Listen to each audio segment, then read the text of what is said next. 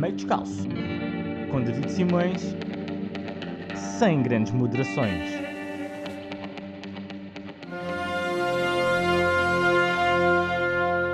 Os descobrimentos portugueses muitas vezes são vendidos como o maior feito que os portugueses alcançaram. Heróis que seguiram pelo mar em busca de novas rotas, novos mundos e novos mercados. Mas todos sabemos que o maior feito dos portugueses foi mesmo termos inventado o pastel de nata. Nesta época eram transacionadas matérias-primas, especiarias e escravos. E existem hábitos que não se perdem. Hoje Portugal exporta cortiça, framboesa e mirtilhos. Felizmente já não se vendem escravos no mercado do Atlântico. E infelizmente não significa que não fiquem alguns escravos do século XXI presos em estufas de frutos vermelhos. Durante séculos trocamos tecidos por escravos, escravos por canas de açúcar e cana de açúcar por ouro. Isto tudo sem um mínimo de higiene e de segurança no trabalho. Ai, saz, ai, soubesse disto.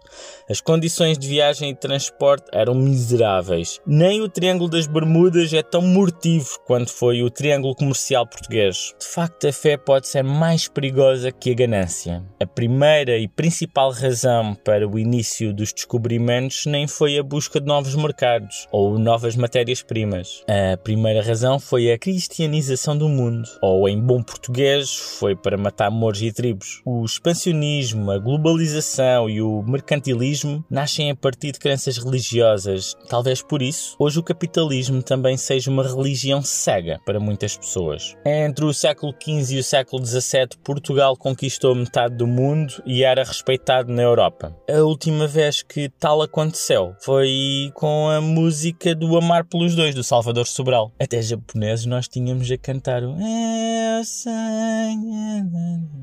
provavelmente os navegadores portugueses foram os piores pescadores da história. Sempre me fez confusão as histórias dos descobrimentos. As viagens longas, os sacrifícios, o escorbuto. Ficavam desnutridos, até as solas dos sapatos comiam. Mas eles estavam no meio do mar. Não havia ninguém que soubesse pescar a porra de um peixe. Até estou a imaginar o comandante virar-se e dizer: Marinheiros, preparem-se para partir para uma viagem de 14 meses em busca do Oriente. Será que não havia ninguém que pensasse: bom, vou para o meio do mar, o peixe vem do mar, era bom que eu aprendesse a pescar. Mas acho que não foi isso que aconteceu. Provavelmente foi mesmo a Zetuga, chegou a casa e disse: Maria, faz-me aí duas sandes de ovo mexido e eu vou levar uma pipa de vinho tinto. E vá, com isto demos a volta ao mundo e provamos que a Terra era redonda. Para agora, até gramar com os terraplanistas a dizerem: Ai, se a Terra é redonda, porque é que se diz que se fala português nos quatro cantos do mundo? E esta é a prova de que os terraplanistas não percebem nada nem de globos, nem de metáforas. No fim de contas, passeamos pelo mundo inteiro e deixamos um pouco de miséria em todo o lado do globo. Atualmente, a língua portuguesa é a nona língua mais falada do mundo, mas provavelmente continua a ser a língua mais usada para lamentar esta vida que levamos. Meio Descalço, com David Simões, sem grandes moderações.